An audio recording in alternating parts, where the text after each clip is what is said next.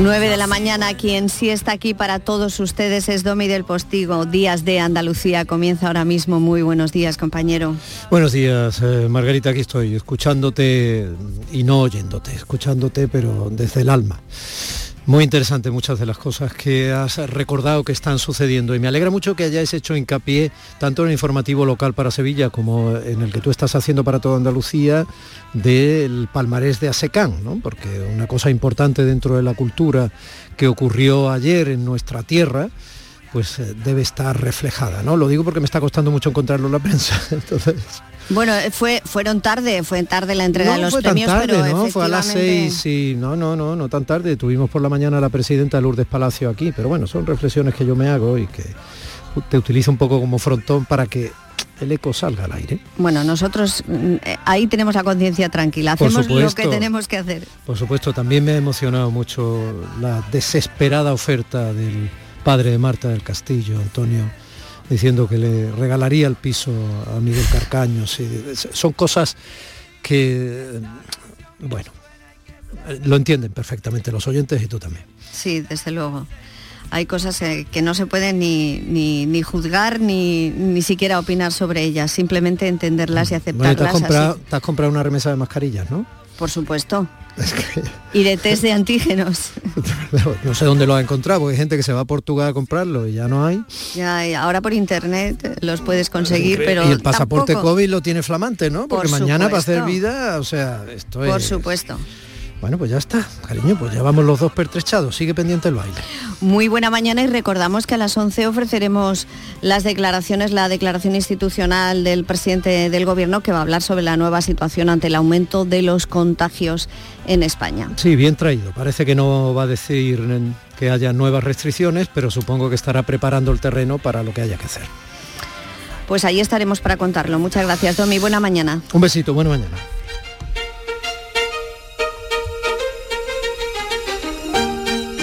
Ahora nos vamos a bajar a lo más cotidiano, porque estamos casi en Navidad, ¿no? El tweet, el mensaje dice así, almas buenas, gracias a la persona que hoy con tanta generosidad le ha pagado la compra a mi madre al ver que no se acordaba del pin de la tarjeta. Si lees esto, me gustaría poder pagártelo. Gracias de corazón. Mi madre ha llorado mucho de su impotencia ante la falta de memoria. Esto es un tuit de Chicho Marín, lo estamos mirando en, en Twitter. Eh, lo puso a la 1.52, cerca de las 2 del mediodía de ayer, 18 de diciembre de 2021. Y eh, lo traemos además porque está ubicado en Málaga. Y además pone Twitter for Android, o sea que lo mandó desde su teléfono. Y eso es eh, siempre un datillo que reseñar. A que parece sacado de un cuento de Navidad.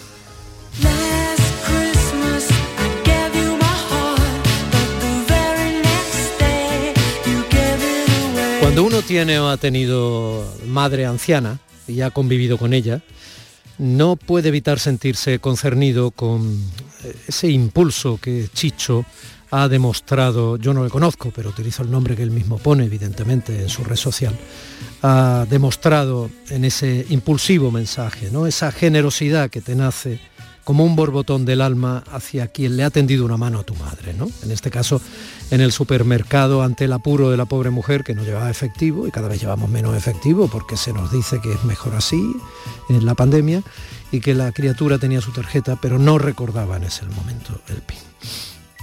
Bueno, pues eh, pagarle la compra a tu madre es un gesto que a ti, obviamente, eh, te hace rebotar, ¿no? Una vez en el barrio, en el mío, un hombre levantó a mi madre del suelo. Andaba ya la mujer torponcilla y tropezó delante de la sucursal de correos que hacía esquina con la humilde calle donde vivimos mi hermano y yo de chicos. Y luego vivieron hasta su muerte mis padres en un piso que finalmente vendimos a una parejita joven que en el acto de la compraventa allí con el notario y tal, pues tenía la ilusión de estar construyendo un mundo que probablemente ubicaba su centro de la tierra entre aquellas paredes donde crecimos y nos hicimos mayores, mi hermano y yo, y se hicieron viejos y terminaron sus días sobre este planeta José y Dolores, Pepe y Loli, mis padres. Vendimos aquel piso, les decía, pagando esas plusvalías tremendas para su humilde valor de mercado, que siempre fueron obviamente desproporcionadas e injustas, aunque solo ahora se hallan y tras mucha pelea jurídica se hayan, digo, por fin quitado. Pero les estaba contando de aquella caída en la calle de mi madre. Ay, mi Lola. Lola, quiero tus besos de noche y día, me dicen bustero, embustero. Lola, Lola, Lolita del arpa mía. Mi madre resbaló y al intentar corregir la verticalidad le falló el sostén en la otra pierna y cayó de culo. A la pobre le dolían los huesos de una artrosis original recrecida con los años y el culetazo y la torsión en la cadera le hicieron soltar varios ayes sonoros que se sumaron a los que venían puestos. Según me contó ella misma, y una vecina también anciana que acudió en su ayuda soltando la bolsa de la compra en el suelo junto a la de mi madre, apoyándola en un kiosco de la once que había en la acera y donde esta mujer estaba comprobando su cuponcillo del día anterior. Pero el peso dolorido de mi madre impedía a la pobre Lola levantarse sola y la vecina no podía con ella por mucho que tiraba de su brazo. En ese momento salió un hombre grande de la oficina de correos con unos papeles en la mano y sin cambiar su rictus, al ver eh, aquella escena, se agachó levemente y agarró a mi madre bajo la axila y la levantó de un solo intento. La vecina, algo intimidada, no dejaba de mirar las bolsas en el suelo con recelo. Pero mi madre, aunque jamás la había abrazado un desconocido tan grande y negro, anulada e impotente por su falta de fuerza para levantarse y por la vergüenza de estar en el suelo en plena calle, se dejó agarrar y ella a su vez le cogió del brazo para facilitarle la tarea. Más tarde me contó que aquel hombre la levantó como si fuera una pluma, me lo repetía como una niña. Y eso la impresionó como a una muchacha que el mismísimo Tarzán en taparrabos le preguntara la hora en mitad de la calle Larios de Málaga. Aquello pudo ser un drama, romperse en la cadera en la calle o algo peor, y que eso afectara definitivamente a su debilidad sobrevenida por la edad, el desgaste de todo lo peleado en la vida y los padecimientos de fábrica. Pero aquello terminó en una anécdota feliz de las que te cambian la perspectiva de ciertas cosas. Una anécdota que yo ahora, esta mañana de domingo 19 de diciembre, les cuento. Cuando seguimos con la mascarilla puesta, como le decía hace un momentito a mi compañera Margarita Huerta, y cuando mañana nos hará falta ya el pasaporte COVID para casi hacer vida normal y la variante Omicron, que también ha llegado a casa, como el turrón del duro, por Navidad. ¿Nos sentimos? Tengo puesto un nacimiento en un rincón de mi casa, con pastores y pastoras y un palacio en la montaña. Ahí vive el rey Herodes, ahí viven sus soldados. Todos están esperando que lleguen los reyes magos.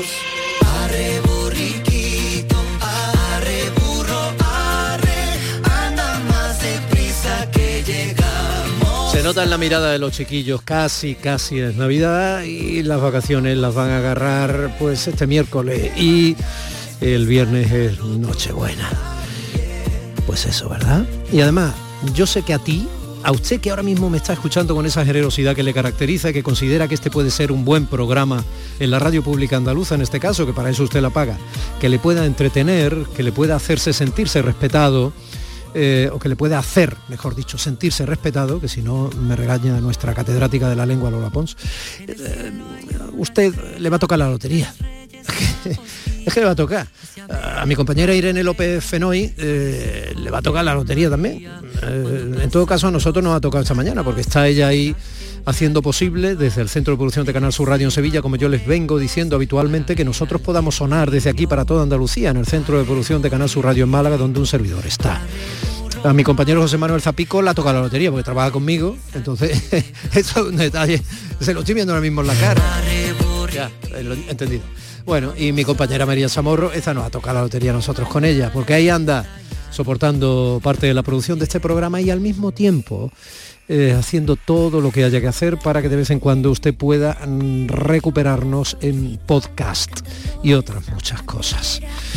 Familia, así empieza hoy Días de Andalucía. Días de Andalucía con Domi del Postigo, Canal Sur Radio. Qué maravilloso momento para conocer a otra de esas mujeres andaluzas, que es, bueno, una de las costumbres bonitas aquí en Días de Andalucía, en la radio pública andaluza, que son excelentes en muchas cosas. Yo les podía dar incluso numéricamente la estadística de excelencia de Clara Grima. mm, pero me da un poco de clara.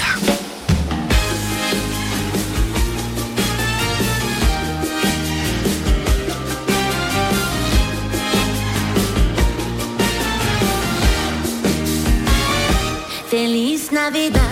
Feliz Navidad, Clara. Buenos días. Feliz Navidad, Domi, ¿cómo estás? Bien, enorme, enorme cuando te oigo, te lo digo en serio. sí, pues nada, muchas gracias. Sí, así da gusto.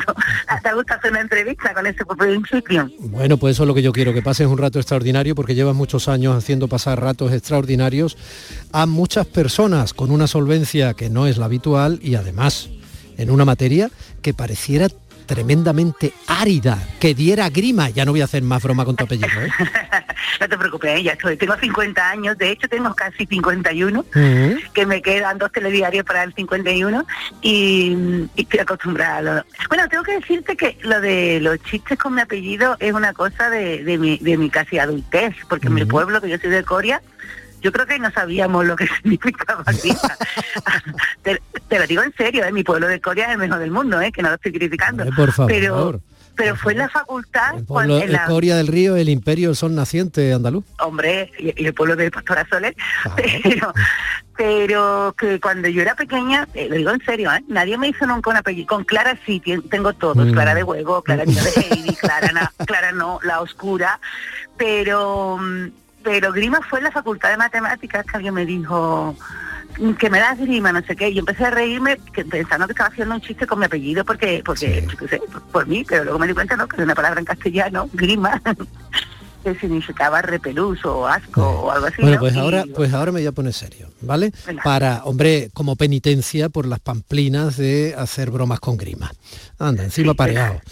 Clara Grima, divulgadora matemática andaluza. Fuiste presidenta de la Comisión de Divulgación de la Real Sociedad Matemática Española, autora, junto con Raquel García y Uldemolins, del blog para niños Mati y sus mateaventuras, que está genial, ¿eh? Lo de Mati y sus mateaventuras, aparte, yo creo que te adelantaste muchas cosas, pero bueno, título del libro divulgativo, por otro lado, para niños de 8 a 15 años, inspirado por tus propios hijos, que se llaman Salva y Ventura y en el libro se llaman Sal y Ven. Que también mola, que también mola. Coautora de un libro de divulgación científica para niños titulado Hasta el infinito y más allá. También participa en un programa de radio podcast de Sevilla Web Radio 8 llamado Los Tres Chanchitos, que ha tenido premios. En televisión colaboró en el programa Órbita Laica de la 2. Eh, en 2016 estrenaste la obra de teatro Científicas, pasado, presente y futuro, donde interpretaste a Rosalind Franklin, que es que... Pero bueno, pero es que yo, son muchos palos.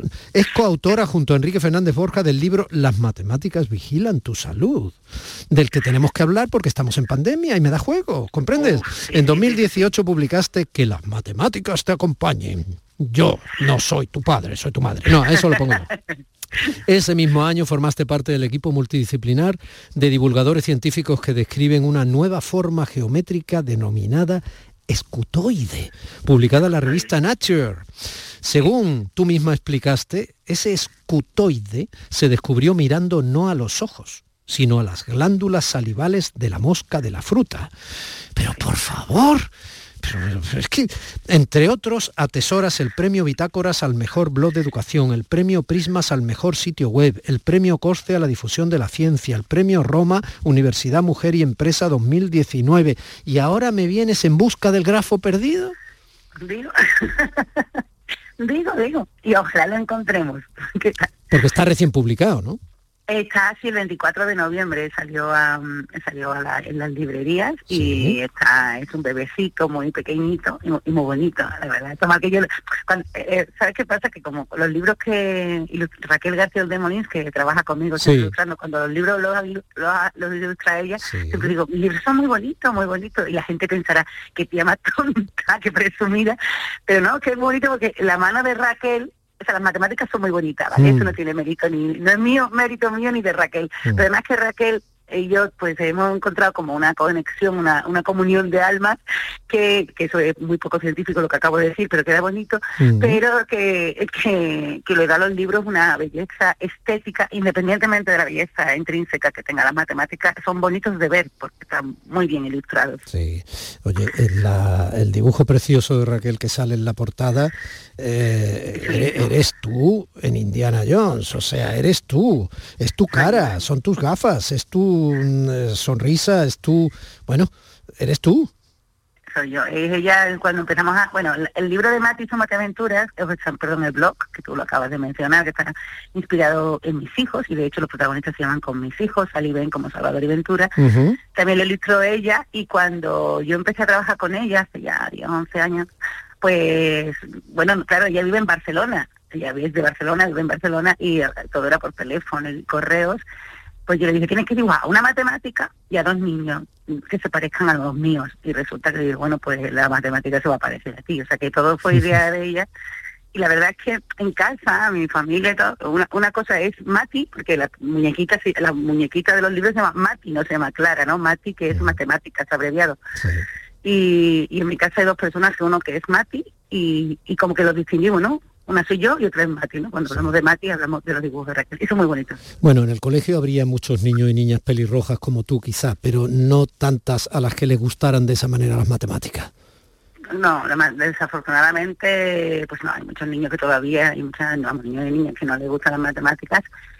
Y, o sea, principalmente, y esto lo digo absolutamente en serio, no tiene nada que ver que sea andaluza, que sea de Coria, que sea exagerada, es un problema muy grave, muy, muy grave para un país tener eh, tantos niños y niñas que no les gustan las matemáticas, porque porque estamos en el siglo XXI, porque en el último informe del impacto socioeconómico de las matemáticas ya se detectaba un 10% del Producto Interior Bruto que viene de matemáticas, porque ya están eh, las, eh, o sea, la Comunidad Europea, no España, diciendo no tenemos matemáticos, o sea que como problema económico es un problema importante para el país. Pero luego ya como el problema que a mí me importa, que por eso le dedico eh, mi, sangre, mi sudor y mis lágrimas, a la divulgación, es que perdón, con, perdón, joder, es que se lo tendrían que estar pasando tan bien, tendrían que estar disfrutando tanto, tendrían que ser tan felices haciendo matemáticas, independientemente de la, otra, de la otra de la otra derivada que es muy importante. Es que tendrían que estar gozando en las clases de matemáticas y no, no lo están. Los profesores que los profesores que imparten matemáticas gozan con las matemáticas. Eso es, bueno, claro, es que este problema que estoy contando tiene muchas caras, mucho, mucho, como el libro va de grafos, mm. de, vértices y aristas, pues este problema también tiene muchos vértices y muchas aristas hay muchos maestros, sobre todo maestros, no digo, o sea, porque lo están los maestros de primaria y los profesores de secundaria. Entre el profesorado de secundaria, un porcentaje alto son matemáticos. Un porcentaje alto, ese es otro problema, porque cada vez el porcentaje va, bajando. Eh, pero bueno, digamos, pues, si tú eres matemático te tiene que gustar la matemática. Sí, pero ser matemático no quiere decir ser maestro. Exactamente, pero gustarse sí, pero hombre, porque matemática es una carrera maravillosa, preciosa, a mí no se me ocurre una mejor, pero es una carrera con mucha mala leche, quiero decir que es muy dura, entonces para que tú, eh, es una montañita difícil de subir, que merece mucho la pena subir si te gusta, pero te tiene que gustar. Pero luego está el sector de los maestros de primaria, que ahí sí que hay el porcentaje de maestros y maestras que, más que no gustarles, que tienen ansiedad ellos mismos ante las matemáticas es muy alto. Porque eran niños y niñas que eh, pues tuvieron, fueron niños y niñas con ansiedad a las matemáticas, pasaron toda su etapa educativa de primaria y secundaria esquivando o, salvando la ropa en algún sentido, ¿no? De aprobando y quitándose de en medio esa asignatura en, cuanto el, currículo se lo permitió. Entonces son niños y niñas que ingresan en escuelas de magisterio que, que tienen ansiedad por las matemáticas. En la escuela de magisterio, además, no se les obliga, ni se les enseña, ni se les prepara. Para, se, les, se les enseña didáctica la matemática, pero matemáticas no. Como si tú te vas a hacer un curso de, cocina, ahora que está tan de moda la cocina, te dice, mm. mira, así se, así se esferifica, así se gelatiniza, pero no te dan los ingredientes. Entonces mm. tú no puedes ni esferificar ni gelatinizar, gelatinizar perdón, el aire, pues eso es un poco lo que pasa. Que son maestros que tienen, que no se les obliga. Entonces, pues hay un problema. Uno es el de nuestros niños, que tienen un maestro en clase que a lo mejor eh, tiene ansiedad por las matemáticas y ante ante la ante la obligación de impartir matemáticas las imparte como se la impartieron a él mal con miedo. Y, bueno luego tienes un montón de docentes que también hay que mirar a los maestros que yo creo que en este país se le miran poco. Mirar a esos maestros que han hecho las cosas bien en el sentido de que han hecho su carrera tal como se les ha pedido y que se, que se enfrentan un día sí y otro no a la ansiedad de enseñar matemáticas. O sea que ellos también lo están pasando mal. O sea que es un problema muy gordo y creo que de verdad cuando pase la COVID o antes, porque no sé si la COVID se va a quedar para siempre, los que mandan, no tú y yo que mandamos, vamos, yo no sé tú, pero yo mando menos con Guardia Civil en el Rocío. o sea que los que mandan se deberían de sentar y decir, vamos a solucionar esto, vamos a educar a nuestros niños de forma que no estén condenados a la exclusión laboral, porque todos los trabajos necesitan cada vez más matemáticas, vamos a pensar en nuestros maestros y vamos a pensar en las arcas del Estado. Sí, yo creo que los que mandan se deberían de sentar, no en el sentido literal de poner el culo sobre una superficie lisa con o sin respaldo, sino se deberían sentar. se, deberían sentar. Se deberían sentar. Eh, tampoco los referentes que tenemos de las matemáticas eh, son Spiderman, ¿no? al menos así no lo ven los chiquillos. Euclides, Descartes, Newton, Pitágoras, Gauss, eh, bueno, Fermat, ahora se habla mucho de él y tal, pero bueno, Arquímedes, Euler, yo qué sé, Leonardo de Pisa, Einstein, Leibniz. Alan Turing, que mira, eh, fíjate, en la, en la, guerra tiene su película y todo, sus códigos cifrados y todo esto, ¿no? Gilbert, Rindan, Poincaré, no sé, no sé, todos, aunque alguno tenga su película, hombre, tales de Mileto no he visto ninguna película, pero Pascal, lo interesante que fue Pascal, Dios mío, yo qué sé, quiero decir, estaría bien también, ¿no? Y Patia también tiene peli estaría bien acercarse a algunas de estas biografías cuando se acerca eh, la enseñanza de las matemáticas, ¿no? Sí, bueno, eh, por supuesto, la, respuesta contundente y corta, sí. Eh, de hecho, yo soy licenciada porque soy un poquito mayor de lo que parezco, yo sé que parezco pero, pero yo soy licenciada de matemáticas que ahora son graduados y, y yo a mí nunca me han contado ninguna historia de las matemáticas, nunca sea, yo he aprendido historia de las matemáticas em, después de, de hecho te voy a decir una cosa, ¿no? Porque yo cuando le, antes de empezar la divulgación, digamos, antes de que mis hijos hicieran aparición en el, en escena, mm. yo no leía matemáticas en mi tiempo libre, leía los artículos de investigación que necesitaba para mi investigación, mm. pero yo leía libros de, sobre todo libros de viaje me gustan mucho, o Eduardo Mendoza, pero, pero yo no leía historia de las matemáticas.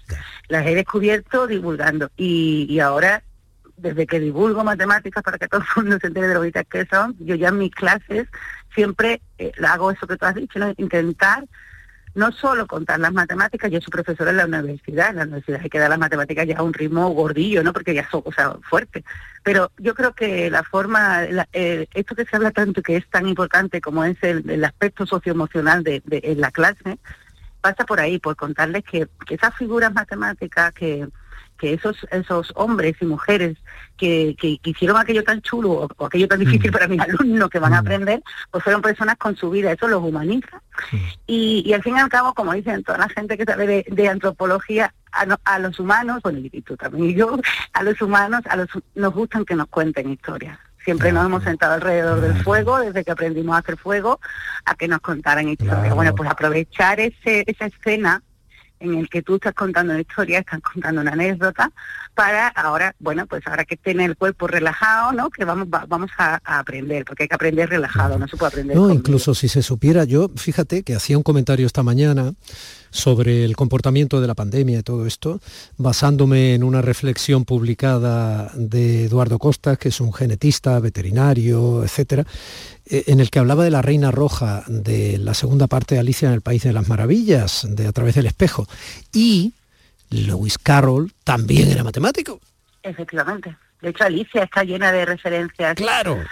A la, bueno, mira, si ahora que todavía, como afortunadamente en España todavía nos podemos regalar cosas porque faltan los reyes, hay un libro muy bonito que es precioso, que es Alicia en el País de las Maravillas, que se llama Alicia anotada, Alicia del País de las Maravillas. Mm. Y es que otro, mm, bueno, Martin Gardner, que es pues posiblemente el mayor divulgador de matemáticas del mundo, cogió Alicia en el País de Maravilla de Luis Carroll y destapó todas las eh, referencias matemáticas que están escondidas en el cuento. Es decir, tú puedes leer el cuento sin... De hecho, yo me lo leí porque hace mucho que no me lo leo nunca y, no lo voy a revisar. Tú te lo puedes leer como un cuento, un cuento maravilloso, porque dicen el País de las Maravillas es un cuento maravilloso, pero él en, muchos rincones escondió conceptos matemáticos que, que este señor, Martín Garner, te los va descubriendo. Aquí se refiere al paso del tiempo.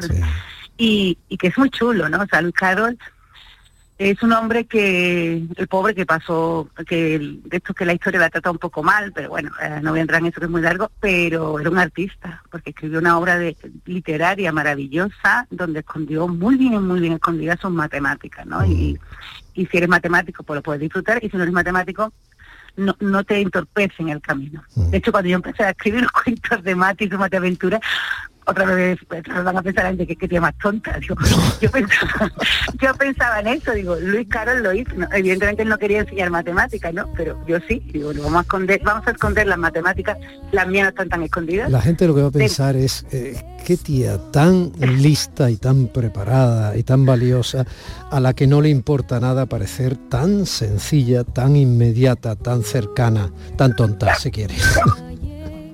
Otro día hablaremos de por qué las matemáticas vigilan nuestra salud, que no somos conscientes de que sin las matemáticas no podríamos saber ni siquiera cuándo o no tenemos que ponernos una vacuna, entre otras muchas cosas.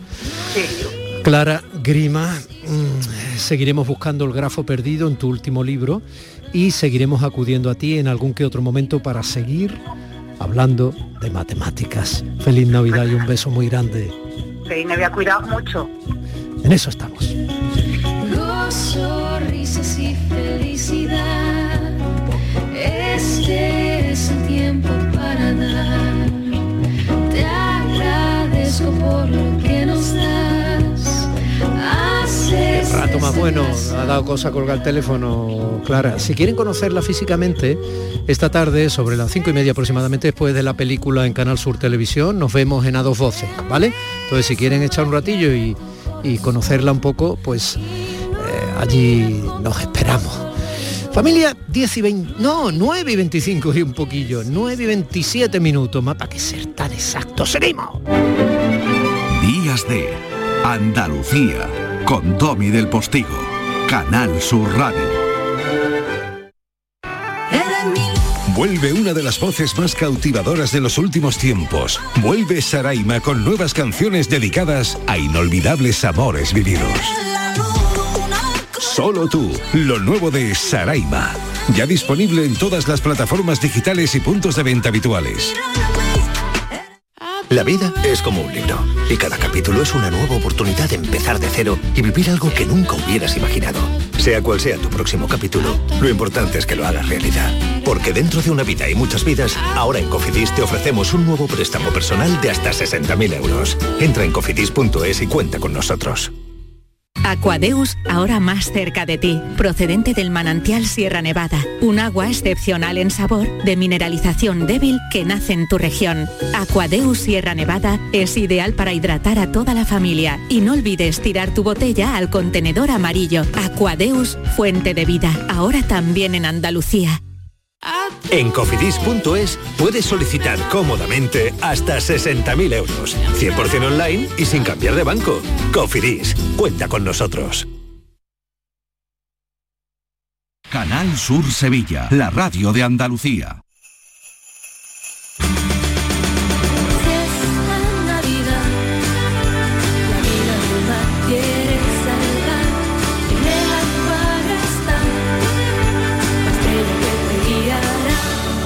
Esta Navidad tiene una nueva estrella. Acuario de Sevilla.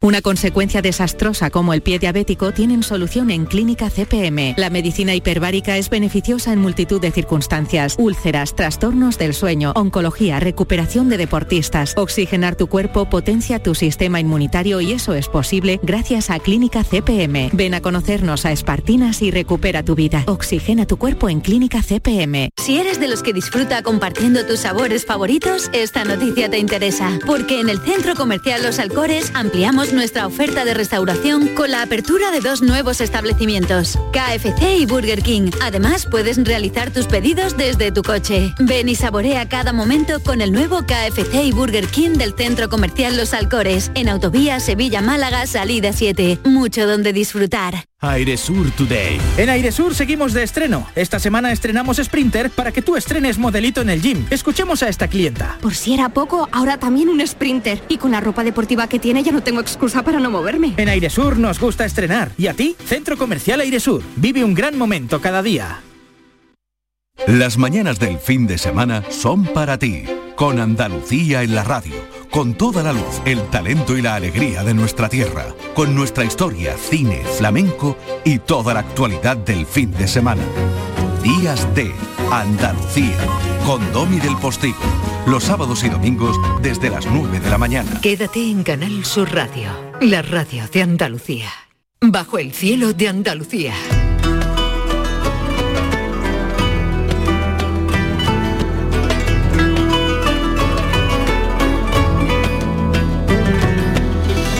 ¿Se imaginan a todo un César como Julio? No me refiero a iglesia, pero sí delante de una iglesia y no me refiero a una iglesia católica. A ver, me voy a explicar. ¿Se imagina a Julio Iglesia, perdón, a Julio César impactado, llorando? ¿Eh? La historia nos lo cuenta, que Julio César lloró emocionado ante la estatua de Alejandro Magno, que estaba dentro del templo del dios Hércules Melkart, llámalo X levantado en algún sitio de Andalucía, en concreto en la Bahía Gaditana, ¿eh? Pero claro, ¿dónde pasó aquello exactamente? A Julio César no se lo podemos preguntar. Y un mapa mm, para ahora no. Y la cassette donde él lo explica no, no lo ha encontrado nuestro indiana John Manuel Navarro. Entonces no lo podemos ir. E, esta semana ha habido un notición. Se ha encontrado algo bajo el agua quizá el santuario de Hércules en el caño de Santipetri, y ello ha abierto un tremendo debate entre científicos e investigadores, ya que si eso fuera así, como defienden algunos respaldados por un equipo de científicos en la Universidad de Sevilla y del Instituto Andaluz del Patrimonio Histórico, chocaría con la tesis que mantienen investigadores de la Universidad de Córdoba y la de Cádiz, ya que estos defienden que aquel templo, cuyo interior hizo llorar a Julio César, estaba en un sector del Ministerio de Defensa en San Fernando, distanciado unos 300 metros de la costa. Manuel, echamos una mano. Bueno, buenos días, Tommy. Buenos días. Eh, una mano que yo creo que ahora eh, Milagros nos ayudará, Milagros Alzada nos ayudará más con, con la problemática, porque verdaderamente es una cuestión eh, difícil de dilucidar, porque claro, si bien es cierto que las fuentes clásicas apuntan a esa ubicación genérica, eh, la precisión en tanto en cuanto a la localización exacta del célebre templo, que como bien has dicho, hasta él acudió Julio César, también acudió Adriano, por ejemplo, ¿no?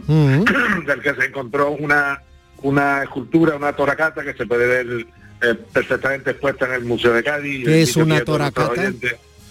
Es una escultura en la, en la cual la parte superior, digamos, es la coraza militar del, del emperador, ¿no? Y estas esculturas se conocen como como Toracata es el emperador, digamos, vestido de emperador, de, general, ¿no? Porque sabes que el término imperator lo que se refiere es un cargo militar, ¿no? No era no era un cargo eh, político. Oye, es una lástima que con esa voz de cantante de boleros que tú tienes te escuchemos tan tan rajado y con tantas dificultades técnicas en 2021, ¿eh? O sea que... Sí, pero ahora me oyes mejor. Mira, ahora te digo un poquito mejor. Bueno, tú me has dicho que tenemos un milagro eh, al otro lado del teléfono. ¿Es así, Milagros Alzaga? Buenos días. Hola, buenos días. Eh, Milagro, ¿tú conociste a Julio César? no, ni tampoco he encontrado nada grabado para que eh, de, su, visita al, templo de, Hércules. Sí, eh, a ver, yo no digo que tú no seas rabiosamente juvenil, ¿eh? yo lo que digo es que como los arqueólogos tenéis esa capacidad de conectar inmediatamente con el pasado y, y echaros vuestras... Manuel Navarro lo hace, lo digo para que tú lo sepas. ¿no? No, sí, es, es, emocionante. Desde luego te pones en cuando encuentras algo, cuando estás trabajando en un yacimiento, eh, lo primero que, piensas es, bueno, esto no lo ha tocado nadie ah, en, en, X años o X siglos, ¿no? Y, y, eso hace que te pongas un poco en la, en la piel de las, de las personas que estuvieron allí. Hmm. Manolo, eh, preséntanos un poquito mejor a Milagros y lleva tú las preguntas porque si no voy a parecer que yo sé y es mentira. Bueno, Milagros lleva la, dirige el proyecto hasta donde yo sé, en el Departamento de Arqueología Subacuática de, de la Universidad de Cádiz, con quien nosotros eh, tenemos contacto previo porque hemos trabajado con ellos el año pasado, si recuerda, estuvimos haciendo un pecio en, en Algeciras, en La Ballenera, es un equipo que, que trabaja con muy buenos medios, con un nivel, yo creo, eh, arqueológico equiparable a cualquier equipo internacional, un equipo eh, extraordinario.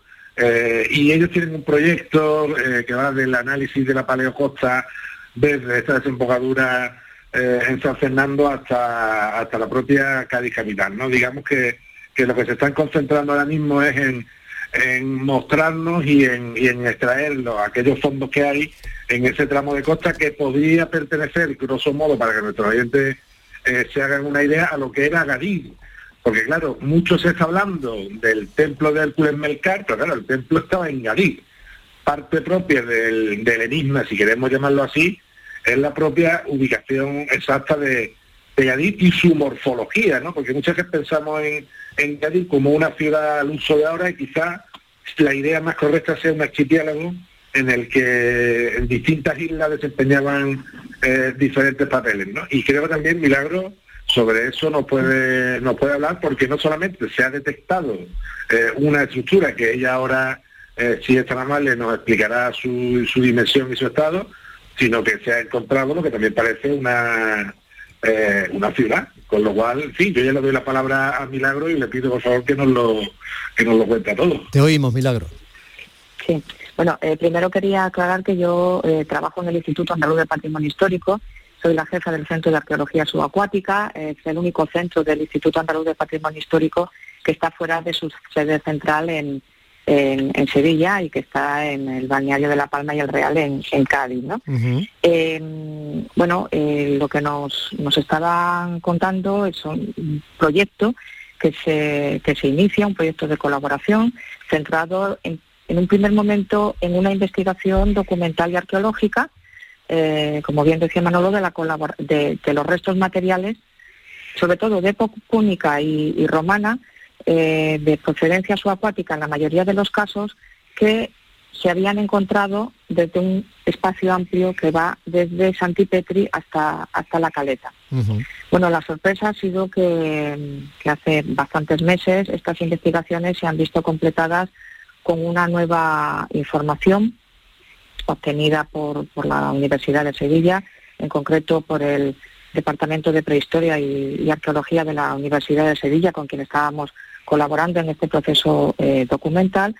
Eh, y bueno, han trabajado sobre unos modelos digitales del terreno generados por el Instituto Geográfico. Son unas imágenes eh, libres que, se pueden bajar de la página del, Instituto Geográfico Nacional.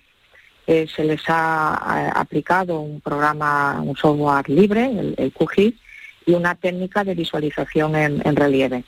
Bueno, pues en, un, primer momento aparecieron una serie de, imágenes y, efectivamente ellos mismos en, en un primer momento creyeron que era un, un error, ¿no? lo que se viene llamando una aberración. Se pusieron en contacto con el Instituto eh, Geográfico Nacional, eh, quienes analizaron de nuevo las, las imágenes. eh, no fue rápido, fue bastante tiempo, hicieron una exhaustiva comprobación y finalmente indicaron que, que no había ningún error, que los datos eran, eran correctos. Con, con todo esto, estos investigadores, siguiendo lo, lo establecido en, la- en el artículo 50 de nuestra ley de, de patrimonio histórico de Andalucía, en este artículo se habla sobre la realización de hallazgos casuales y te dice lo que hay que hacer ante la realización de un hallazgo casual, pues se pusieron entonces eh, inmediatamente en contacto con, con, con nosotros, eh, con la Consejería de Cultura y Patrimonio Histórico, a través del Centro de, de Arqueología Subacuática, que como te digo, veníamos colaborando en esta investigación documental y arqueológica. Y a, a partir de este, de este momento se hicieron una serie de, de visitas a, a las dos zonas, ¿no? Eh, una es la zona de Santipetri, donde aparece un- un- una estructura. Eso se eh, ve, en eso el- se en ve, ¿no, caño. Milagros? Se ve en la imagen, ¿vale? Mm. Eh, no se ve actualmente, fue cuando hicimos eh, inversiones en la en la zona, actualmente lo que lo que lo que tenemos es una, una capa dunar que nos está tapando la- lo- los sedimentos eh, inferiores. Eh, lo que sí se ve en esa zona de, de, de Santipetri, en esa eh, punta de Boquerón, hacia la zona del castillo y demás, son, eh, que se ven en la imagen, una serie también de, de estructuras que cuando fuimos a verlos con marea baja se pudo comprobar que efectivamente se trataban de, de restos de, de sillares que están, que están ahí. ¿Vale? Eh, por otro lado, eh, veníamos también trabajando en, en la zona de, de Camposoto, analizando el material que, que iba saliendo allí en, en superficie y pudimos comprobar que, aso- es un material asociado con, con una industria de, de salazón. Y si seguimos más para arriba, más hacia, hacia Cádiz, la otra imagen que aparecía era una imagen en, en la- el área del, del río Arillo.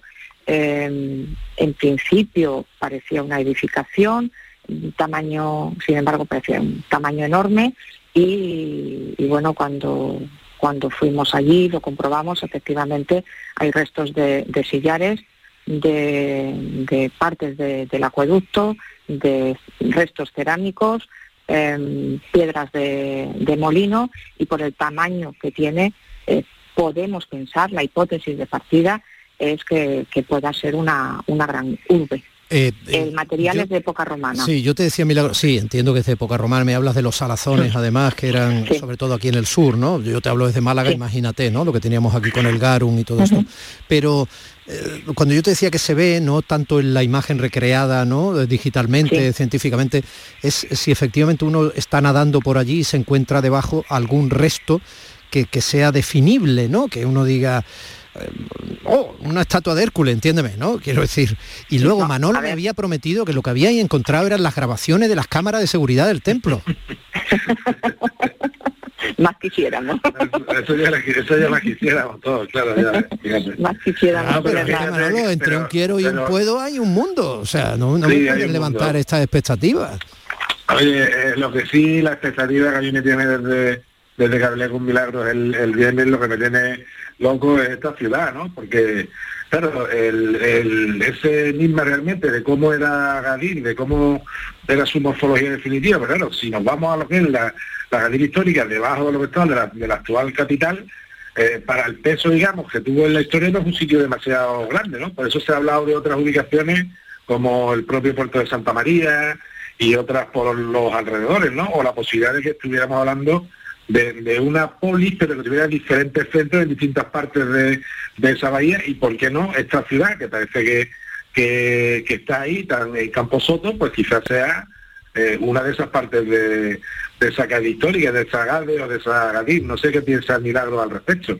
No, mm, no te, no te lo puedo decir. Partimos de, estas, de estos dos elementos, de, de estas hipótesis de, de- partida, y van a ser las actuaciones científicas las que nos van a llevar a cabo las que nos van a proporcionar datos importantes y relativos a la, a la cronología, a la tipología y al uso de estos espacios. Aventurarnos ahora a, a decir qué ciudad sería o, o realmente si, si la estructura que está eh, en, el, en el caño de Santipetri, que efectivamente no se ve, porque es que en el caño de Santipetri la visibilidad es eh, bastante, Ninguna. bastante mala, y ninguna, cero, y, y de hecho ahí vamos a tener que, que trabajar, como te decía el viernes, con reparos de, marea, eh, aprovechando la llenante que nos va a meter agua, eh, agua limpia al dentro del, dentro del, caño eh, y ya, ya te digo, serán las actuaciones que tenemos que llevar a cabo. Queremos hacer prospecciones arqueológicas, tanto terrestres como,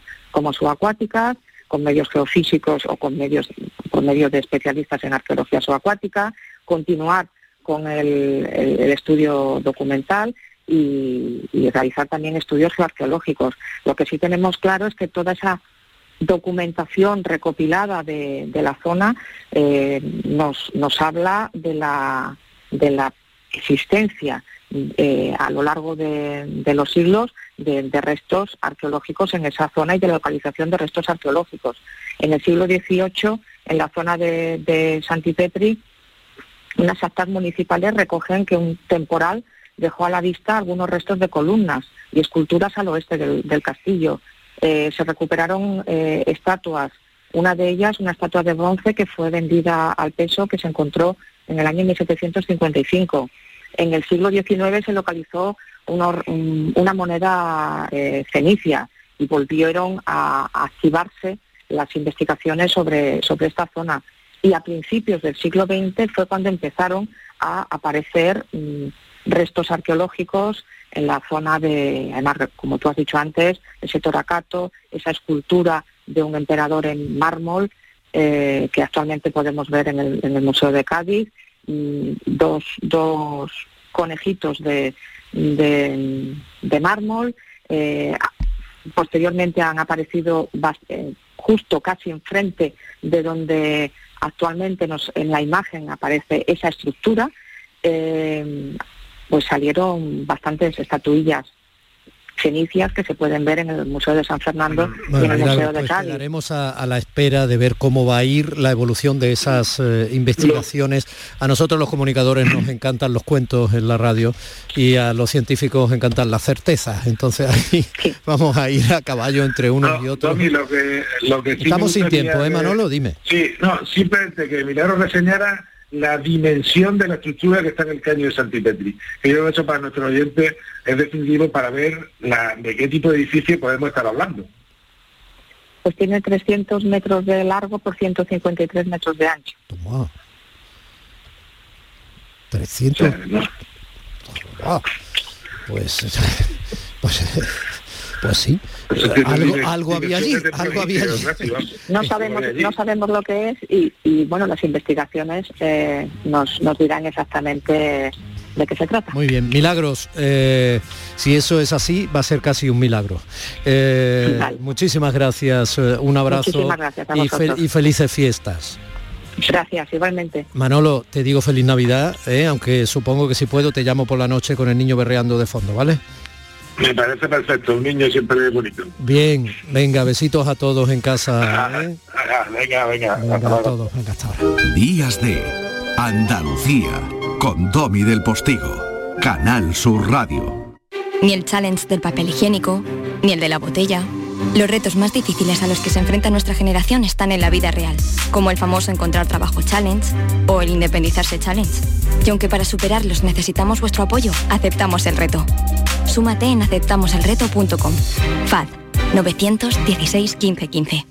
La mañana de Andalucía con Jesús Vigorra. Programa informativo. Además, el Constitucional también se ha pronunciado sobre... De entretenimiento. Arturo Pérez Reverte, buenos días. Buenos días. Que te ayuda Señor Calatayú, buenos días. Hola, buenos días. Y te divierte. Las mañanas de Andalucía son mejor. La mañana de Andalucía con Jesús Vigorra. De lunes a viernes desde las 5 de la mañana. Quédate en Canal Sur Radio, la radio de Andalucía.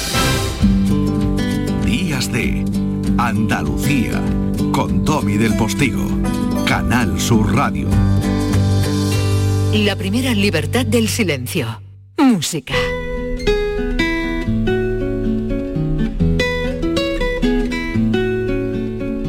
Y capítulo 3, mi querido maestro Gil de Galvez, eh, 10 menos cuarto pasadillas de la mañana, y hay que decirlo en este tono, porque aquí estamos como saliendo al patio de los leones. Efectivamente, Domi. Tú no, tú puedes hablar más alto. Bueno, es que me estaba poniendo un poquillo en ambiente. bueno, estamos aquí con el tercer capítulo del alambrismo, que no es más que, digamos, esa tercera eh, parte histórica de todo lo que fue eh, las composiciones de los compositores que se inspiraron en la Alhambra, tanto españoles como de fuera, que quedaron prendados de, de ese monumento nazarí y de todo la leyenda y todo lo que estaba alrededor de, de- toda esta cuestión arábigo-andaluza. ¿no? Estamos escuchando una pieza de Ángel Barrio que fue el último que ejerció, digamos, lo que se denomina el granadinismo, musical. Pero es que eh, un crítico de Londres definió esta cuestión que, mm, digamos, este arroyo de la Alhambra de Barrios eh, lo tocó eh, para Falla en la misma Alhambra, en la casa de su padre, el Polinario, eh, para definir eh, eh, el agua que corría por esas acequias tan maravillosas que tenemos allí. ¿no? Lo cuento un poco para situar este tercer periodo hacia el año ya 1920. Pero antes me gustaría que los oyentes eh, escucharan una de las últimas piezas del segundo periodo que ya está a caballo y es una transición, ¿vale? De Chapí, que se denomina la fiesta de los espíritus de los gnomos de la ¿A Alhambra. ti te gustaría que los oyentes la escucharan? Eh, sí, sí, sí, Pues, un poquito al menos, para a- que luego... A ti te gustaría, ¿no? Sí, sí. Bueno, pues que no sea un deseo no cumplido.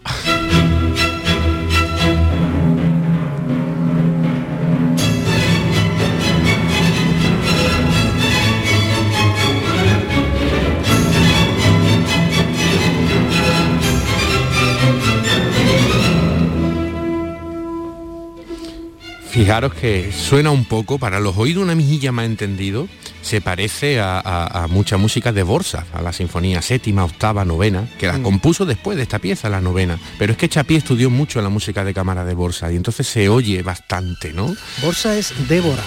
¿no? Efectivamente, Dvorak. Yo cuando me enteré de eso me pareció fascinante. O sea, yo toda la vida diciendo Anton Dvorak. Anton Sí, Dvorak, sí, desde sí. pequeño, Anton Dvorak. Y de pronto te das cuenta que la gente habla de Borsak y tú crees que es otro. Sí, sí, sí. No te es preocupes que también me ocurrió a mí. en su día también me ocurrió, así que bueno, eh, eh, recordamos la más famosa Sinfonía del Nuevo Mundo de Bolsas, ¿no? Que es más deliciosa para escucharla. Pero adentrando en esta tercera etapa del alambrismo, la pieza que cambia todo es La Vega de Albeniz, que es una pieza ya digamos, donde él comienza a cambiar su estilo compositivo y anuncia la Iberia y está inspirada, digamos, en la llanura granadina de la Vega, que es un reflejo musical de lo que se contempla desde la Alhambra.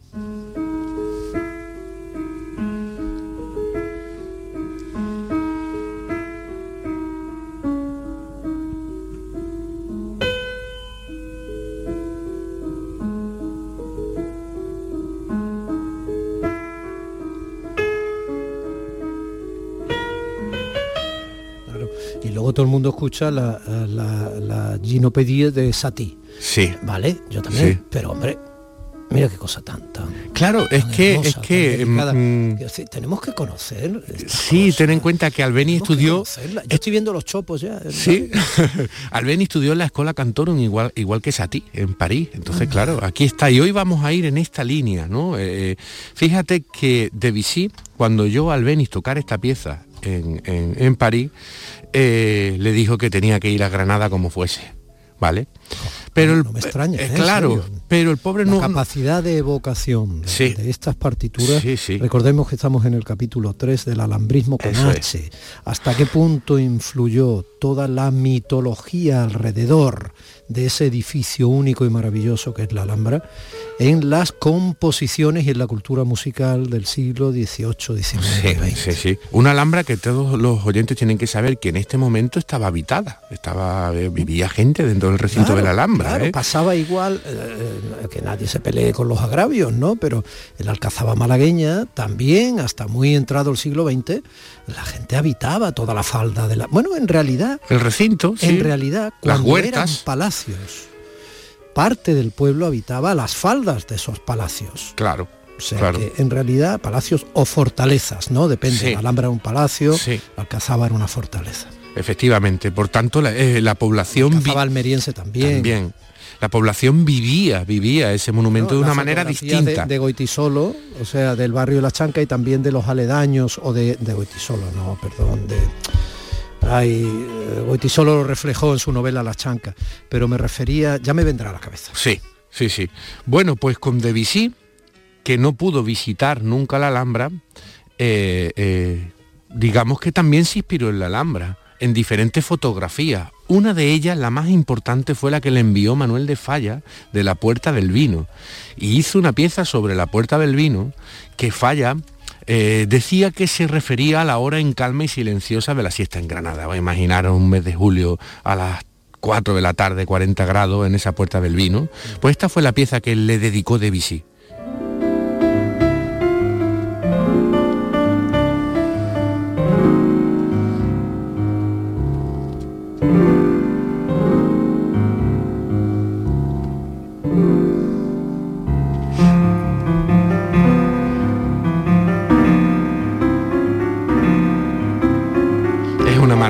Maravilla de pieza. Bueno, me- no, me no refería, precisa. Perdóname a Carlos Pérez Siquier, ¿vale? Que Sí. se había ido, es un referente fundamental, ¿no? Y tiene su museo además. Sí. en.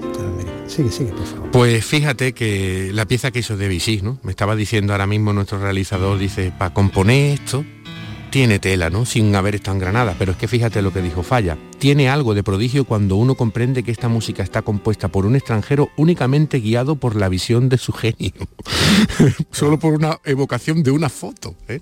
Eh, es una pasada. De todas maneras, al realizador, tú le pones, por ejemplo, cómo suena en plena carrera de Fórmula 1 un Ferrari y te, y te escribe un cuento. Sí, de bueno, 60 eso, eso es así, eso es así, porque sabe de Claro, coche. cada uno tiene su proclividad, ¿no? O sea, Así es.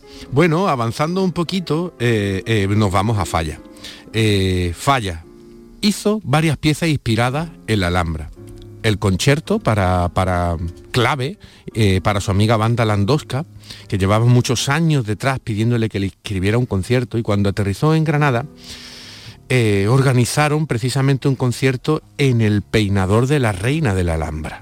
¿De acuerdo? Imagínate un clave allí puesto, ¿eh? con el señor Falla allí sentado y disfrutando de su amiga banda Landosca tocando piezas de Scarlatti, ¿no? Hay que situarse en ese Y en ambiente. las ¿eh? primeras filas todos los peluqueros de la. Bueno, inspirado en esto, Falla hace la pieza Siché, que es una maravilla, que dice él mismo, recordando que Felipe V y su mujer Isabel de Farnesio habitaron hacia 1730 en el Palacio de la Alhambra, imaginé, al componer esta Siché, un pequeño concierto de corte que pudo celebrarse en este tocador de la reina. ¿De acuerdo? En el interior de esta estancia está decorado de la manera que ilustró esta época.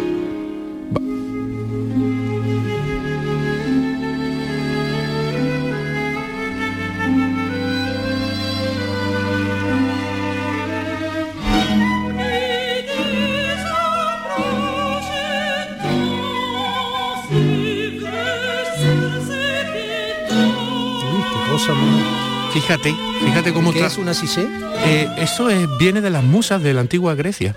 Ten en cuenta que a Falla eh, mm, malintencionadamente se le ubicó como un compositor eh, no alambrista porque se le suponía que no podía, digamos, componer fuera de su más fuerte y fervorosidad creencia religiosa, ¿no? Que, eh, porque era muy católico, ¿no? Pero sin embargo hizo unas maravillosas piezas inspiradas en la Alhambra y, y- y verdaderamente es, digamos, la culmen de, de- de este alambrismo, ¿no? Pero no todo se queda en falla, porque tenemos a Turina, que ya sabes que es mi debilidad, y es porque es un compositor, mm, pues como muy humano, muy de la me lo- vida, me ¿no? lo has hecho redescubrir a Turina tú. Sí, ¿eh? sí, eh, Turina eh, fue maravilloso, ¿no? Y él compuso el camino de la Alhambra, ¿no? Como parte de los cuentos de España, ¿no? Y que él dice que, digamos, este camino de la Alhambra rememora el sueño maravilloso de una mujer que observa en el camino de la Alhambra, pues las cabalgatas de moro, ya de apuestos guerreros y de feroces soldados de pueblo.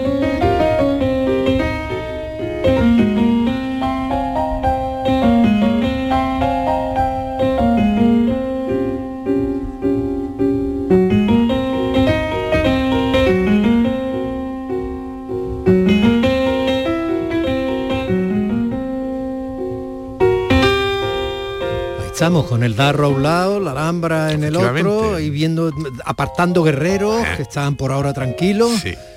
Y la típica llamada en música cuando hace tarán, tarán, do sol, do sol, es como una llamada, digamos, un reclamo, ¿no? De, de- de- de- la fortaleza, ¿no? Digamos, ¿no? Ese, ese recurso es muy empleado por desde Albeni, Granado, Falla, eh, Turina lo usa mucho. En el cine se ha usado también. Claro, claro, es como un corno, tarán, tarán, ¿no? Y, y es eh, lo que hicieron estos compositores rememorando todo lo que fue la Alhambra y todo lo que fue la leyenda alrededor de la Alhambra, es una maravilla, ¿no? Pero otra grandiosa obra con la que hoy nos vamos a ir es la famosa pieza de Manuel de Falla, No sé, en los jardines de España, que estrenó Cubile, que ya lo trajimos por aquí a gran personaje de Cubile, y este es el movimiento en el Generalife, que es una maravilla y yo aconsejo a todos los oyentes que después de esta sección se vayan a oír esta pieza porque es una de las grandes piezas que se ha escrito en la historia de la música española. Y si se pueden ir a la Alhambra, que se vayan. O, por lo no menos- tienen cita previa y tal, porque tal, Sí. pues, que se vayan a los alrededores, que vayan a los jardines, Sí. al Palacio Carlos V, los jardines de Oh. Rodarife, que suban por el Darro hacia el Sí, que visiten Granada. Hombre, la verdad es que tomarse una copita de vino en, la, en la acera del Darro, eso no tiene precio, Domi. tomarse una copita de vino, de este vino Cabernet traído de Argentina, regalado por una de las oyentes más fascinantes que tiene la suerte de tener este programa, también es, Eh, sí, sí, sí. también es alucinante. De- Gaby, que es. Martel, Me da igual, Gaby, un beso para ti y un beso a todos los que estáis ahí, que estamos en Navidad. Y a su sobrino, que le, le encanta la música y que también eh, le gustará el vino cuando sea mayor. Ya que vamos a llegar a Nochevieja y lo que llegamos es a las 10 en punto de la mañana. Felices fiestas, maestro. Feliz Navidad a toda Andalucía. Seguimos. Días de Andalucía con Domi del Postigo, Canal Sur Radio.